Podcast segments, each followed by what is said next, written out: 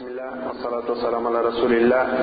el nombre de Allah, clemente, misericordioso, que la paz y las bendiciones sean con el profeta Muhammad, sallallahu wasallam, sus compañeros, sus familiares, sus esposas y todos aquellos que sigan su ejemplo hasta el día del juicio final. Nuestro capítulo de hoy en la creencia de la Sunna wal Jamaa es sobre la vida del más allá o la vida después de la muerte o sobre el día de la resurrección.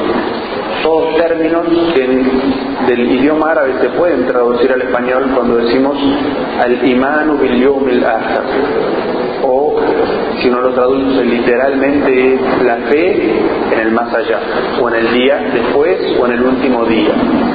Dice el autor sobre este tema. Creemos en el más allá, en el día de la resurrección, el último día, cuando sean resucitadas las personas para vivir una vida eterna, ya sea en las delicias del paraíso o en los horrores del infierno. Este primer párrafo nos marca una diferencia entre esta vida mundanal y temporal en la que nosotros vivimos y nuestra creencia que después de esta vida viene una vida que tiene un carácter distinto, un carácter que es eterno, imperecedero. Entonces, esta vida en la que nosotros vivimos es temporal y es la vida por la cual Allah nos va a premiar concediéndonos el paraíso o nos puede castigar concediéndonos el infierno. Y eso es acorde a la creencia y las obras que tuvo cada persona. Dice el autor, creemos en la resurrección cuando Allah el Altísimo ordene al ángel Israfil que toque la trompeta Dice Allah en el Sagrado Corán, será soplada la trompeta por el ángel Israfil, y todos los que estén en los cielos y en la tierra perecerán, excepto quienes Allah quiera. Luego será soplada por segunda vez, y todos resucitarán, poniéndose de pie para ser juzgados. Entonces verán lo que Allah hará con ellos. Esta aleya, este versículo del Sagrado Corán, nos habla de eventos que van a tener lugar cuando este mundo en el que nosotros estamos deje de existir. Lo primero que Allah nos dice en esta ley es que para que eso suceda, Allah le va a dar una orden a un ángel que se llama Israfil, que va a tocar la trompeta, va a hacer sonar la trompeta por primera vez y que cuando eso suceda todo lo que está en los cielos y en la tierra va a perecer.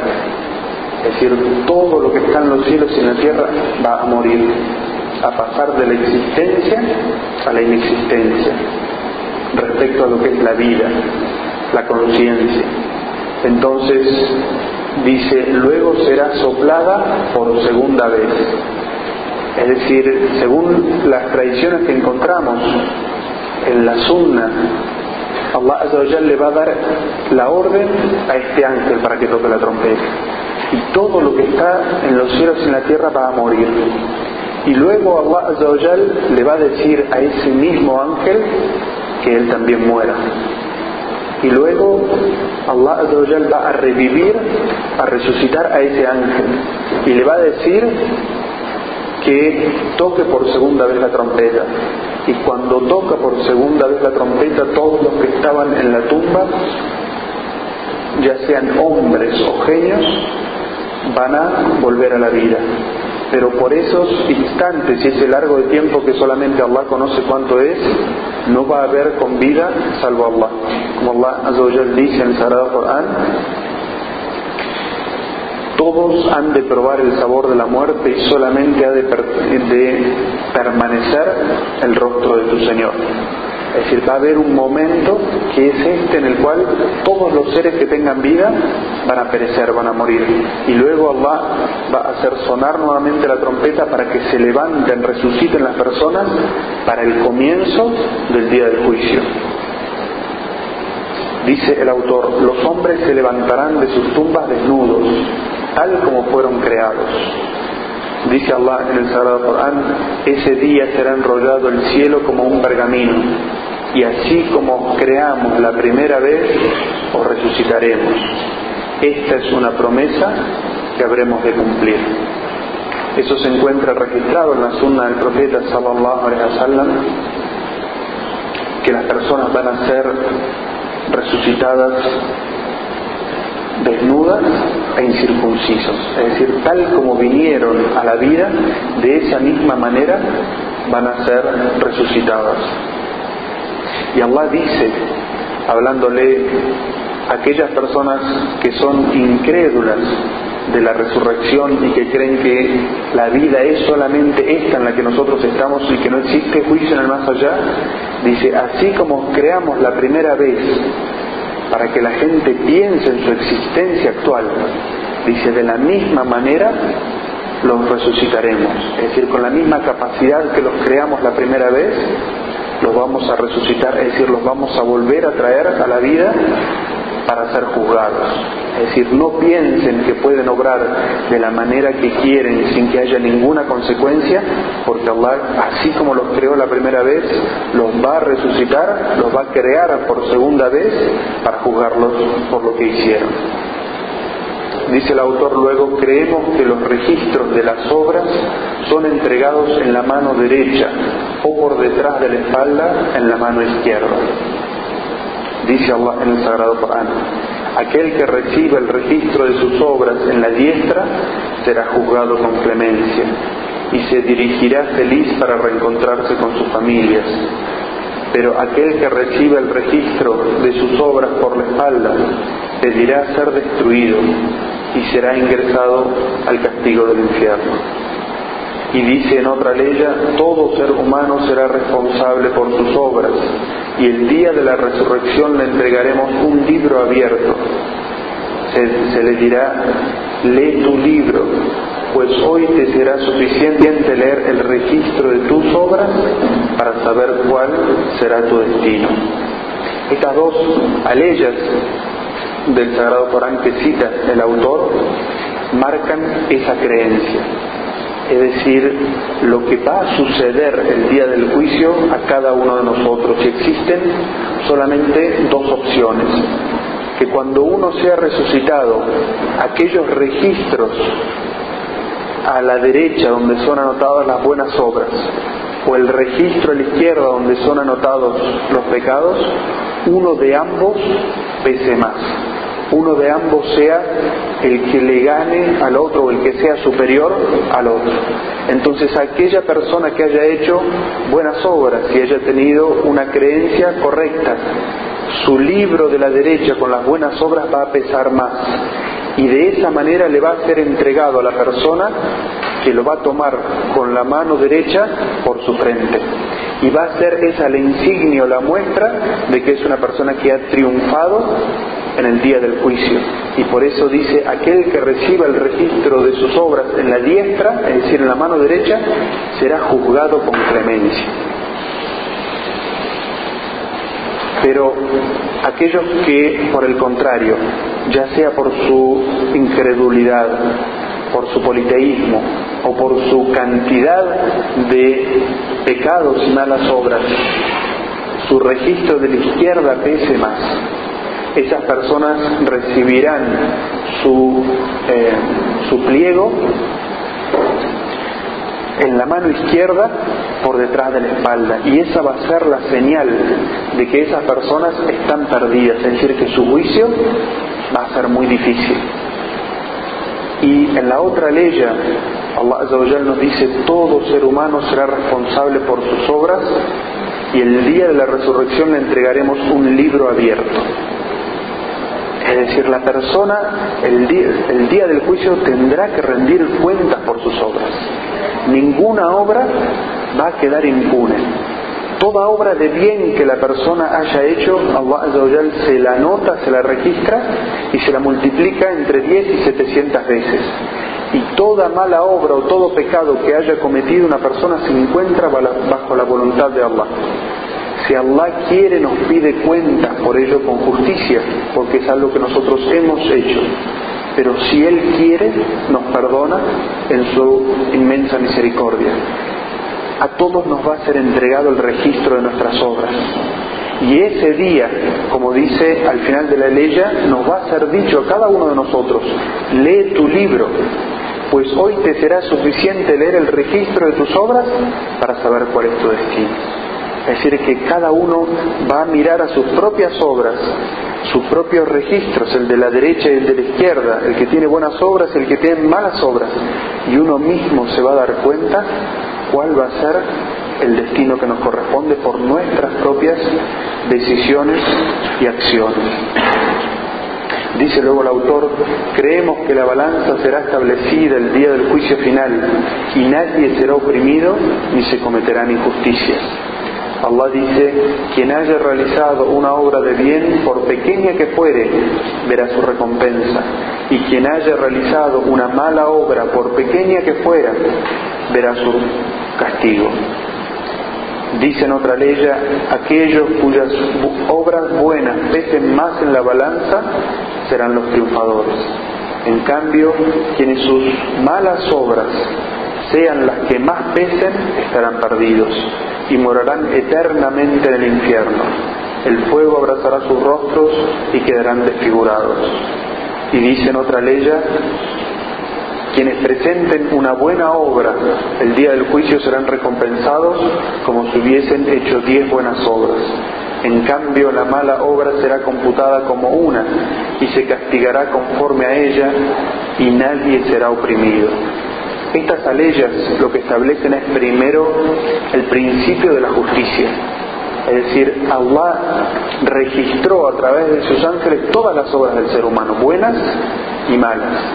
De la misma manera que en este mundo puede existir el concepto de la injusticia y de la opresión en la justicia que establecen los seres humanos, en la justicia que dan los seres humanos, porque puede haber detalles que los seres humanos no consigan ver o conocer y por lo tanto juzguen de una manera injusta u opriman a la persona que están juzgadas, ese concepto no va a existir en la justicia del más allá. La justicia de Allah es completamente justa y no oprime a nadie. Y por eso Allah dice en esta primera ley, quien haya hecho una obra de bien, por pequeña que fuera, verá su recompensa.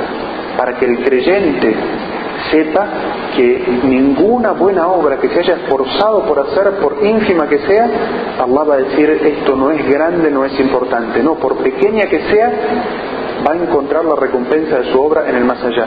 Pero también para que reflexione que cualquier mala obra que haya hecho, tanto el creyente como el incrédulo la va a encontrar registrada el día del juicio, por más pequeña que fuere, es decir, no a ese concepto de que solamente las grandes acciones de la vida son las que van a ser juzgadas, sino todas y cada una de nuestras acciones y actitudes van a ser juzgadas el día del juicio. Y por eso no existe injusticia u opresión. Lo segundo que establece estas aleyas es que el día del juicio Allah va a establecer una balanza que es una balanza de justicia y en la cual van a ser pesadas las obras. En el plato derecho de la balanza van a ser depositados los registros de las buenas obras y en el plato izquierdo de la balanza van a ser depositados los registros de las malas obras o de los pecados. Y el que pese más, ese es el indicador del triunfo o del fracaso. Sin embargo, Allah establece que ese principio de justicia está basado en su misericordia y en su magnificencia. Es decir, Allah en su magnificencia y misericordia hacia nosotros, cuando nosotros hacemos una sola buena obra, Allah no la registra como una sola, sino que la multiplica.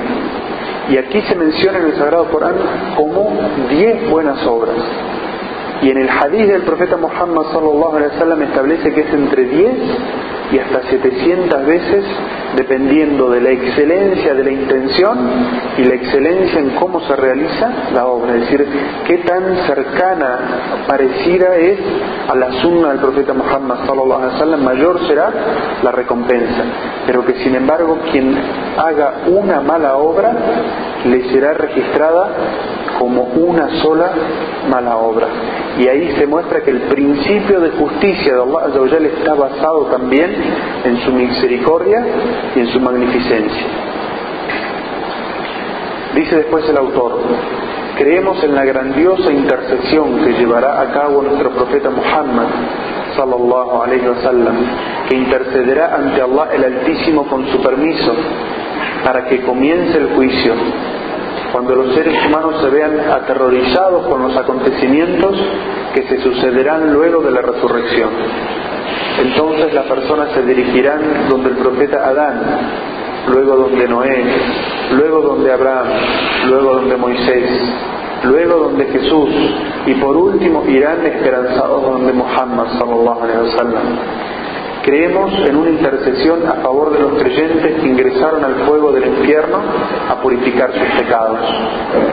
El autor aquí nos está hablando de la creencia de Sunnah wal llamar respecto a la intercesión del profeta Muhammad, de los profetas en general y de la gente piadosa o devota el día del juicio. Y el, primer ejemplo que menciona de nuestra creencia respecto a la intercesión es aquella que va a ejecutar el profeta Muhammad cuando luego de la resurrección y cuando el escenario de la resurrección sea tan difícil para las personas, tan em, aterrorizante en sus imágenes, las personas van a esperar, a tener la esperanza de que esa situación no se prolongue, sino que comience el juicio para que uno definitivamente vaya al, eh, al último de sus destinos, ya sea el paraíso o el infierno. Pero la ansiedad de conocer su último destino va a ser terrible en las personas. Entonces las personas van a recurrir primero a Adán, que es el padre de todos los seres humanos, y le van a decir, oh Adán, que Allah te creó con sus manos, intercede ante nuestro Señor para que comience el juicio. Pero Adán va a recordar su pecado, el que él cometió, y va a decir, vayan a Noé, que es el primero de los profetas. Entonces la gente va a ir a Noé y le va a decir, oh Noé, a ti que Allah te salvó del diluvio en el arca, intercede para que comience el juicio. Pero Noé va a recordar un pecado que él cometió y va a decir, vayan con el eh, amigo cercano de Allah, el waliullah, que es Abraham, y pídanle a él. Y la gente se va a dirigir donde Abraham y Abraham los va a escuchar, pero va a recordar el pecado que él cometió y va a decir, vayan donde aquel a quien Allah le habló, el profeta Moisés. Y la gente va a ir donde el profeta Moisés y Moisés va a recordar su pecado y va a decir, vayan donde Jesús y la gente se va a dirigir donde Jesús y le va a decir, oh, quien Allah te hizo nacer milagrosamente sin padre, de una madre virgen, intercede por nosotros. Pero Jesús va a recordar su pecado y va a decir, vayan con el último de los profetas a quien Allah le perdonó todos sus pecados presentes y futuros y la gente va a ir donde Muhammad sallallahu alaihi wasallam y le van a pedir que él interceda para que comience el día del juicio y él va a decir yo fui hecho para esta intercesión. Yo voy a hacer esta intercesión y el profeta sallallahu alaihi wasallam nos dijo en este mundo a cada profeta le fue concedido hacer una súplica que sea respondida en este mundo. Pero yo me he preservado esa súplica, esa intercesión para el más allá. Y es esta intercesión que el profeta sallallahu alaihi wasallam y solamente él puede hacer para que Allah comience el juicio de las personas. Entonces, el profeta sallallahu alaihi wasallam se va a presentar ante Allah se va a postrar y Allah le va a decir, levántate, intercede que tu intercesión será aceptada y pide que tu súplica será respondida. Entonces el profeta sallallahu alaihi wasallam pedirá para que comience el juicio y comenzará de esa manera el día del juicio final, el juicio a las personas. Dice después el autor, creemos en una intercesión a favor de los creyentes que ingresaron al fuego del infierno a purificar sus pecados, para que sean extraídos del tormento e ingresados en el paraíso. Esta intercesión será hecha por los profetas, los creyentes y hasta los ángeles. Es decir, creemos, es parte de nuestra creencia que hay otra, otro momento de intercesión,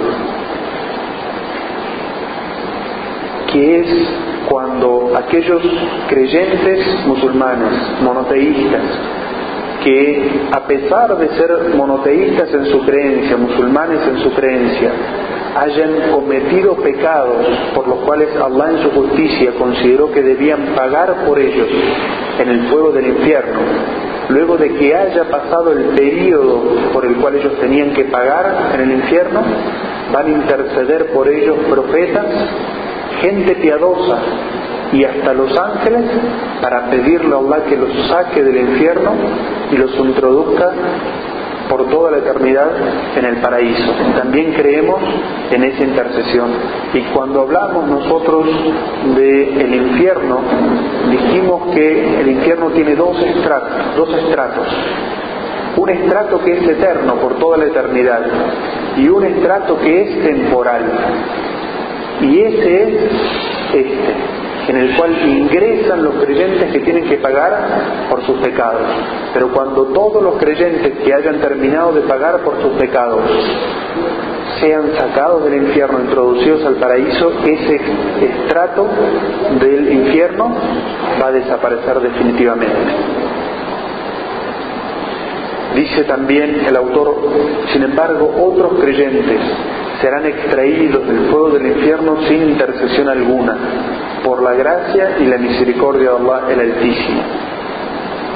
Otra de nuestras creencias de la vida del más allá es la fuente que tendrá nuestro profeta Muhammad sallallahu alaihi en el paraíso. Su agua será más blanca que la leche, más dulce que la miel y más aromática que la almizcla. Su largo y su ancho son el equivalente a un mes de marcha y sus copas tantas como las estrellas del cielo.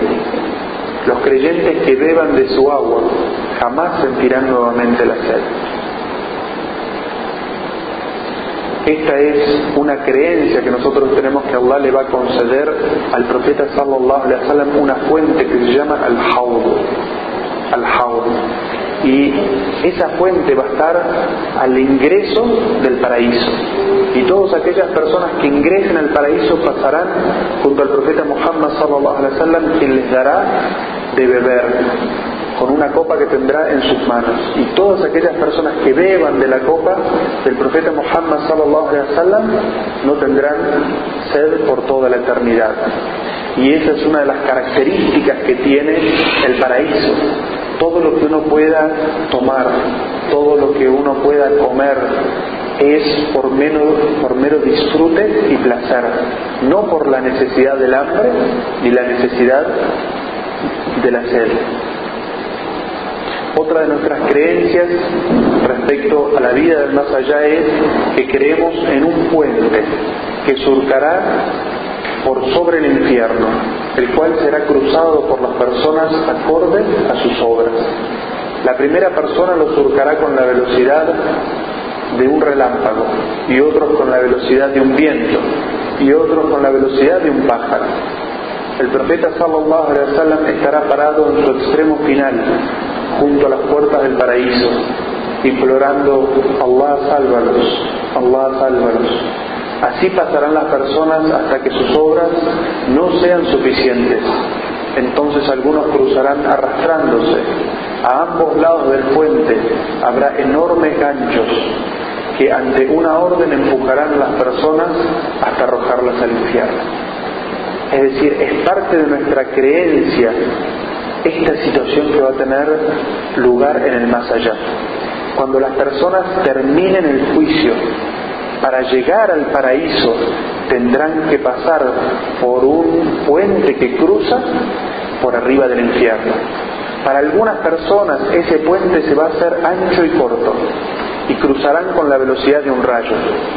Y para otras personas, no por una elección, sino por la creencia que ellos tuvieron y por las obras que realizaron, irán cruzando con menor velocidad. Es decir, cuanta más pura haya sido su creencia, cuán mejor hayan sido sus obras, más rápido han de cruzar este puente y algunos ni siquiera lo van a sentir. Por eso el profeta sallallahu alaihi wasallam describió a los primeros que cruzan este puente, que lo cruzan como con la velocidad de la luz, con la velocidad de un rayo. Sin embargo, otros, por los pecados que han cometido, este puente se va a hacer largo, muy largo y tan fino como el filo de una espada o como un cabello. El profeta sallallahu alaihi wasallam que fue enviado como misericordia para los mundos y que es misericordioso con los creyentes va a estar parado al final del puente pidiéndole a Allah que haga cruzar a la gente y diciendo Allah sálvalos, Allah haz que pueda cruzar el puente. Pero por debajo de ese puente hay unos ganchos que salen del infierno y que aquellas personas que Allah se los ordene pasarán por sobre el puente, engancharán a esas personas y los arrastrarán hasta el infierno. Le pedimos a Allah que nos proteja ser de esas personas. Dice luego el autor, creemos en todos los relatos que han sido registrados en el Corán y en la tradición profética que describen ese dificilísimo día. Quiere Allah protegernos de él. Dice luego el autor, creemos en la intercesión que hará nuestro profeta Muhammad a favor de los moradores del paraíso para que finalmente ingresen. Esta intercesión es especialmente realizada por él. Creemos en el paraíso y en el infierno. El paraíso es la morada del deleite que fue preparada por Allah el Altísimo para los creyentes, devotos y piadosos. En él se encuentran delicias que los ojos no han visto, los oídos no han escuchado y ni siquiera la mente ha imaginado aún. Nadie, dice Allah en el Sagrado Corán, nadie sabe la alegría que le espera a los piadosos como recompensa de lo que hicieron. El autor ahora empieza a hablarnos de distintas cosas que suceden en el más allá y que son parte integral de nuestra fe. Es decir, es parte de la fe de los musulmanes creer que el paraíso es real y que el infierno es real, que no es meramente un estado del alma, sino que es un deleite real y un castigo real y por toda la eternidad. Entonces, la descripción del paraíso es que es el lugar que Allah preparó para recompensar a sus siervos creyentes y piadosos. Y las delicias que se encuentran en el paraíso, algunas Allah las describió con nombres que no son similares a nosotros, cosas que en este mundo nos causan delicia. Sin embargo, en un hadiz que narra Ibn Abbas y se encuentra en Sahih al-Bukhari, él dice, la coincidencia de lo que existe en este mundo y en el más allá es solamente en la pronunciación del nombre. Es decir, cuando se habla de las uvas del paraíso, o de las fuentes del paraíso, o de las aguas del paraíso, la única coincidencia es en el nombre. Pero la realidad de las delicias del más allá no pueden ser comparadas con lo que existe en este mundo. Y es más, en esta ley que menciona en el Sagrado Corán dice que nadie sabe, es decir, nadie conoce la alegría, la felicidad que le espera a los creyentes como recompensa por lo que hicieron. Es decir, no puede el creyente con esta mente limitada que tiene llegar a imaginar la recompensa que Allah le va a dar, las clases de recompensa que Allah le va a dar por las buenas obras que hizo en este mundo. Y como dice el profeta Muhammad sallallahu alaihi wasallam en un hadith, en el paraíso se encuentran delicias que los ojos no han visto, es decir, que son desconocidas en este mundo que los oídos aún no han escuchado. Es decir, sonidos tan agradables y bellos, pero que no son conocidos en este mundo. Y ni siquiera la mente ha imaginado. Con la creatividad que, tiene, que puede tener la mente del ser humano para imaginarse cosas placenteras, existen cosas en el paraíso que son tan placenteras que la mente de este mundo no puede siquiera imaginar.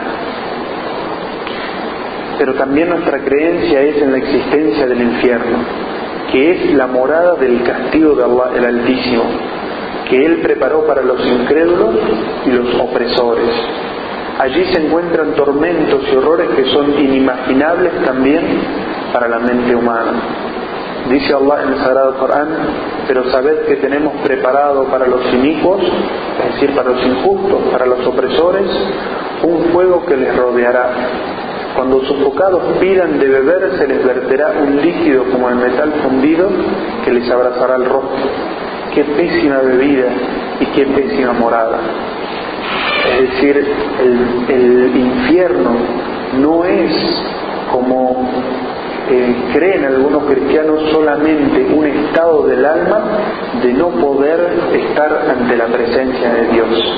Para los musulmanes el infierno es un lugar físico creado por Allah en el cual Allah castigará a aquellas personas que se lo merezcan por sus creencias equivocadas y por sus malas obras.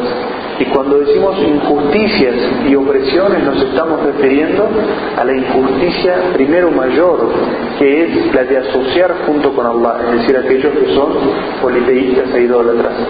También aquellos que cometieron pecados en los cuales eran injustos consigo mismos, es decir, se perjudicaban a sí mismos. De la misma manera que aquellos pecados que tienen un carácter social, es decir, que son una injusticia o una opresión contra las otras personas. Todos ellos, si Allah quiere, los va a castigar en su justicia. Y de esos tres que hemos mencionado, hay solamente uno que no tiene escapatoria del infierno. Y ese es aquellos que mueren siendo idólatras o politeístas sin haberse arrepentido. Esos no tienen escapatoria del fuego del infierno. Las otras dos clases, los que cometieron pecados contra sí mismos o contra otros, Allah si quiere establecerá justicia entre ellos en el día del juicio final y puede que los perdone o puede, que los castigue con justicia. Nuestra creencia respecto al paraíso y al infierno es que ya fueron creados y permanecerán por toda la eternidad. Dice Allah en el Sagrado Corán, a quien crea en Allah y obre piadosamente, Él le introducirá en jardines por donde corren los ríos en los que vivirán eternamente. Y por cierto que Allah le habrá concedido un hermoso sustento. Escuchen porque es importante la forma en que Allah le está hablando y dice, a quien crea en Allah y obre piadosamente le introducirá en jardines por donde corren hoy los ríos. Allah está hablando en un presente. Y el profeta sallallahu alaihi wasallam cuando hizo el viaje nocturno y la ascensión a los cielos vio gente en el paraíso, es decir, que el paraíso ya se encuentra creado. Y dice en otra ley probando la existencia del infierno, ciertamente Allah maldice a los incrédulos y les tiene preparado el infierno. Estarán en él eternamente, no encontrarán ningún protector ni defensor el día en que sus rostros se hundan en el fuego del infierno dirán, ojalá hubiéramos obedecido a Allah y al mensajero. Y en esta primera frase de la ley dice, Allah tiene preparado para ellos, es decir, que ya creó el infierno en el que van a vivir por toda la eternidad los incrédulos. Dice el autor luego, aseguramos el paraíso a quienes se los haya albriciado el Corán y la tradición profética por su nombre o su descripción. Es decir, es nuestra creencia de al Sunnah wal que nosotros aseguramos el paraíso a aquellas personas a las que Allah o su mensajero le aseguraron el paraíso por su nombre o por su descripción. Es decir, nosotros podemos decir, Abu Bakr Siddiq va a estar en el paraíso. porque el profeta sallallahu alaihi wasallam lo albrició en vida con el paraíso. De la misma manera que aquellos que mueren defendiendo la causa de Allah o una causa justa estarán en el paraíso.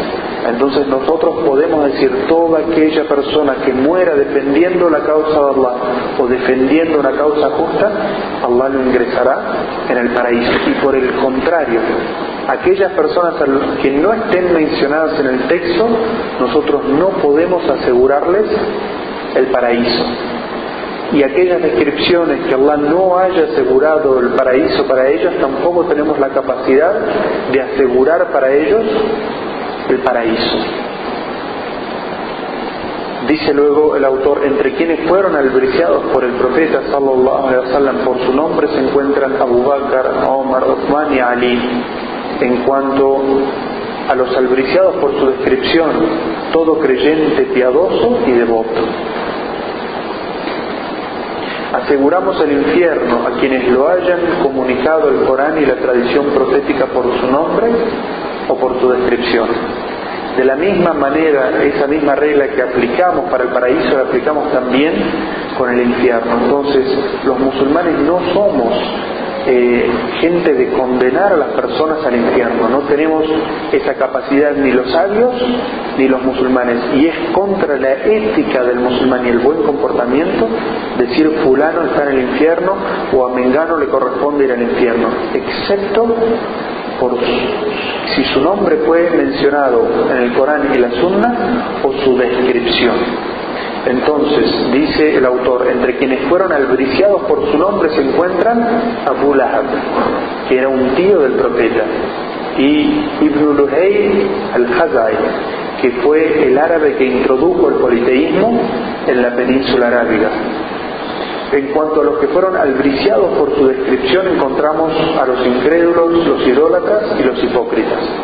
Es decir, nosotros podemos decir toda persona hipócrita estará en el infierno o toda persona incrédula estará en el infierno, pero no podemos hacer de ese juicio general un juicio particular sobre las personas y decir fulano de tal era incrédulo y estará en el infierno o era un hipócrita y estará en el infierno. Ese juicio le corresponde a Allah porque Allah conoce lo externo y lo interno. Es decir, aquello que está en el corazón y la mente, Él lo conoce.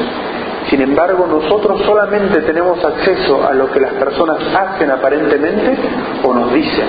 Entonces puede ser que una persona en su apariencia para nuestro juicio sea un incrédulo o sea un hipócrita, pero sin embargo para Allah en su corazón él era un creyente y por lo tanto lo introduce en el paraíso.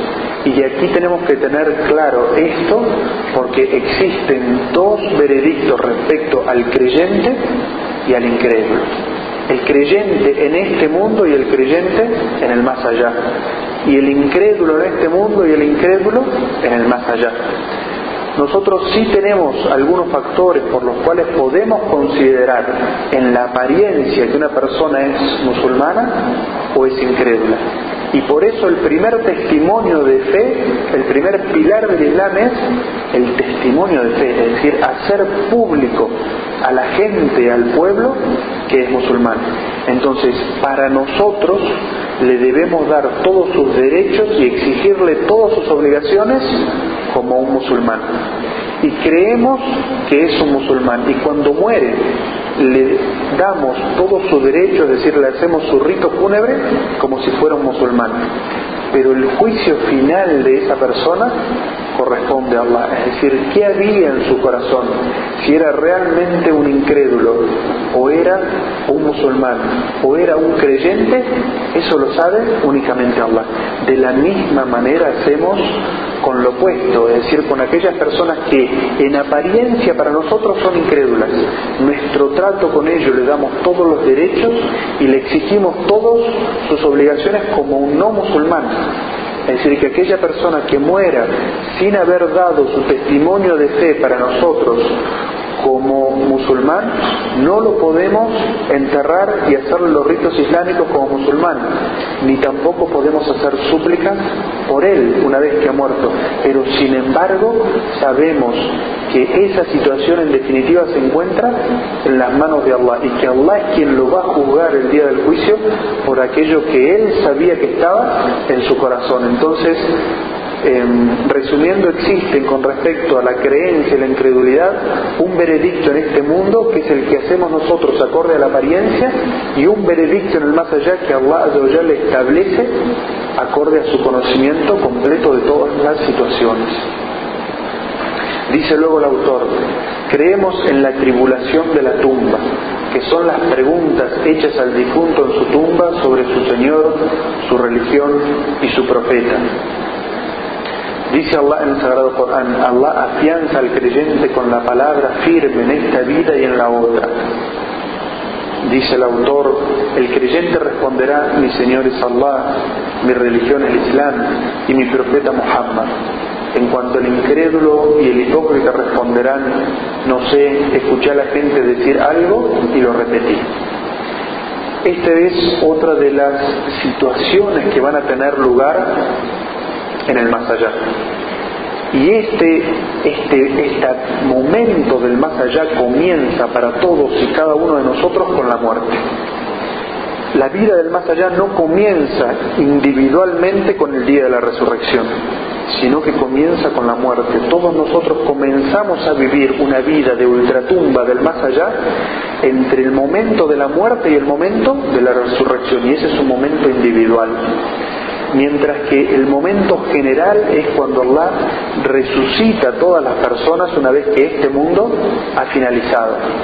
Nuestra creencia es que en ese espacio de tiempo, entre la muerte de cada uno de nosotros y, y el día de la resurrección, todos vamos a tener una vida. La característica de esa vida es una introducción o un adelanto de lo que nos va a tocar en la vida del más allá.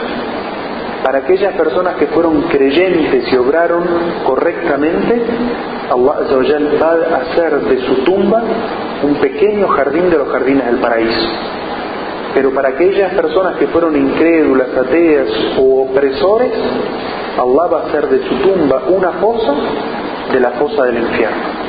Y los creyentes recibirán en, en, su tumba, en ese jardín, delicias, adelantos de la delicia del paraíso, de la misma manera que el incrédulo recibirá en su tumba castigos como adelanto de los castigos que recibirá en el más allá. Y comienza esa vida, esa conciencia en el momento exacto de la muerte. Cuando la persona muere, es consciente de que el ángel de la muerte le está retirando el espíritu y siente en su conciencia todo lo que siente mientras está vivo. Lo que pasa es que la gente lo ve a él como muerto, como que está muerto, ya fallecido. Sin embargo, él está en sí mismo vivo, ve todo lo que hacen con él. Y por eso se desespera en el momento en que la gente lo lleva hasta la tumba lo tapan y lo dejan solo. Porque es el momento en que se va a encontrar con su última realidad. Entonces se presentan estos dos ángeles y uno le dice, ¿quién fue tu Señor? ¿A quién adoraste en esta vida? ¿Cuál fue tu profeta? ¿Cuál fue tu ejemplo de persona a quien seguiste? ¿Cuál fue tu religión? ¿Cuál fue la ética en la que viviste? ¿Con qué ética ¿Con qué actitud viviste tu vida? Esas son tres preguntas que nos van a hacer. El creyente, aquel que tuvo una creencia correcta y obró piadosamente, Allah le va a fortalecer en ese momento de incertidumbre y de temor para que diga las respuestas correctas. Como dice, Allah afianza a los creyentes con la palabra firme en esta vida y en la otra. Sin embargo, los incrédulos no van a tener respuestas correctas. Y van a decir, como cita aquí el autor, no sé, escuché a la gente decir algo y lo repetí. Y esto nos lleva a una reflexión profunda. que el musulmán no puede ser musulmán por imitación, que el musulmán no puede repetir simplemente por escuchar, sin investigar el mismo, sin tener una decisión personal el mismo. Porque si no podemos encontrarnos entre aquellos que dicen no sé, escuché a la gente decir algo y lo repetí. Es decir, que cada uno de nosotros debe investigar adentro de sí mismo qué es lo que creo, por qué lo creo, y entonces Allah sí nos va a afirmar con la creencia correcta para poder llevar en esta vida una creencia y una obra, una vida acorde a nuestra creencia. Y en el más allá nos va a fortalecer para poder responder correctamente las preguntas de los ángeles. Y en el Sagrado Corán, Allah cuestiona a aquellas personas que viven imitando la sociedad en la que nacieron o siguiendo ciegamente las enseñanzas de sus padres. Allah los critica y dice, ¿y si acaso sus padres estaban equivocados? ¿Es que no reflexionan? Es decir, el Corán llama a la gente a la reflexión, a que utilicen ese, esa facultad que nos hace distinto al resto de la creación, la reflexión, el pensamiento. Y dicen, utilícenlo, porque puede ser que aquello que les enseñaron sus padres, aquello que aprendieron en la sociedad en la que crecieron, puede que eso esté equivocado. Es decir, tomen la decisión de en qué van a creer y cómo van a obrar en base a un conocimiento y a una investigación. Y por eso es que Allah critica a las personas que no lo hacen. Dice luego el autor, creemos en las delicias que experimentarán los creyentes en la tumba. Dice Allah en el Sagrado Corán, cuando los ángeles tomen las almas de los piadosos, les dirán, la paz sea sobre vosotros, ingresad al paraíso por cuanto habéis sobrado. Este es el momento en el cual Allah toma el, toma el alma del creyente. Cuando envía al ángel de la muerte y el ángel de la muerte toma el alma del creyente, la apariencia del ángel de la muerte es una apariencia bella, es una apariencia agradable, y le dice, para tranquilidad de la persona que está muriendo, para que no se desespere, le dice, la paz sea sobre vosotros. Es decir, lo tranquiliza, le dice la palabra salamun aleikum, es decir, tengan seguridad. La palabra paz, salam, también se puede traducir como seguridad, firmeza. No temas un destino malo en el más allá, estás está seguro de la paz de la seguridad que Allah te garantiza. Y lo albricia luego le dice, ingresen al paraíso por cuanto habéis obrado. Es decir, que el ángel le albricia a esta persona que está muriendo su destino final basado en qué? Basado en su obra. Y las obras son comenzando por la creencia en el corazón, por las palabras que se pronuncian, por aquello que se hace con el cuerpo y dice, creemos en el tormento que experimentarán los incrédulos y los opresores en la tumba. Allah dice en el Sagrado si pudieras ver, oh Muhammad, lo terrible que será cuando los inicuos estén en la agonía de su muerte y los ángeles extiendan las manos para atormentarles y les digan, dejad vuestras almas hoy se os retribuirá con un castigo denigrante por haber inventado mentiras acerca de Allah y haberos ensorbecido desmintiendo sus signos. Es decir, esta ley ya describe la situación opuesta a la seguridad y la paz que recibirán en el momento de la muerte los incrédulos. ¿Cuál va a ser la situación de los incrédulos y los opresores en el momento de la muerte? Allah le dice, si pudieras ver, Muhammad, lo terrible que es ese momento, cuando en la agonía de la muerte los incrédulos sientan la desesperación, que se les escapa el mundo en el cual ellos hacían lo que querían, creían siendo injustos con Allah y oprimían a las personas. En ese momento los ángeles van a estirar sus manos diciendo, entreguen su alma, dejen su alma entonces, en ese momento, va a ser de una ansiedad y de un tormento psicológico para los incrédulos sin parangón. Y en ese momento, como dice Allah, se les dice una albricia, es decir, una mala noticia en este contexto que es hoy se os retribuirá con un castigo denigrante por haber inventado mentiras acerca de Allah, es decir, por haberle asociado, inventado ídolos sobre los cuales Allah no descendió ningún conocimiento y por haberos ensoberbecido desmintiendo sus signos, es decir, su legislación. Por ambas cosas los ángeles critican a esta persona, ya sea por su incredulidad, por su politeísmo o idolatría, o ya sea por haber desmentido la legislación de Allah, por haber hecho aquello que Allah prohibió hacer, o por no haber hecho aquello que Allah nos había ordenado hacer y comportarnos en este mundo. Y ese momento, como se describe al principio de la ley, es un momento terrible. Dice el autor después, los relatos existentes en el Corán y en la tradición profética acerca de este tema son numerosísimos y conocidos. El creyente debe creer en estos temas del oculto y no compararlos con las realidades existentes en este mundo, ya que los asuntos del más allá no pueden ser equiparados ni comparados con las realidades mundanas, porque pertenecen a dos planos completamente distintos. En Allah buscamos protección y sustento. Es decir, todas aquellas cosas que nosotros leemos o escuchamos sobre la vida del más allá, que se asemejen a situaciones de este mundo, debemos entender que no existe una similitud completa sino en el nombre que se utiliza para describirlo. Entonces cuando se habla de algún tipo de delicia de la vida del más allá, es solamente para que uno tenga la sensación de cómo disfruta esas cosas en este mundo.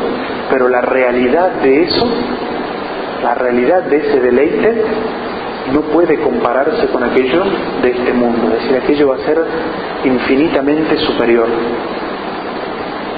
Y de la misma manera aquellos tormentos que escuchamos en el Corán o en la Sunna del infierno, debemos comprender que son infinitamente peores que aquellos que nosotros nos podemos imaginar a lo que nos transmiten esas palabras.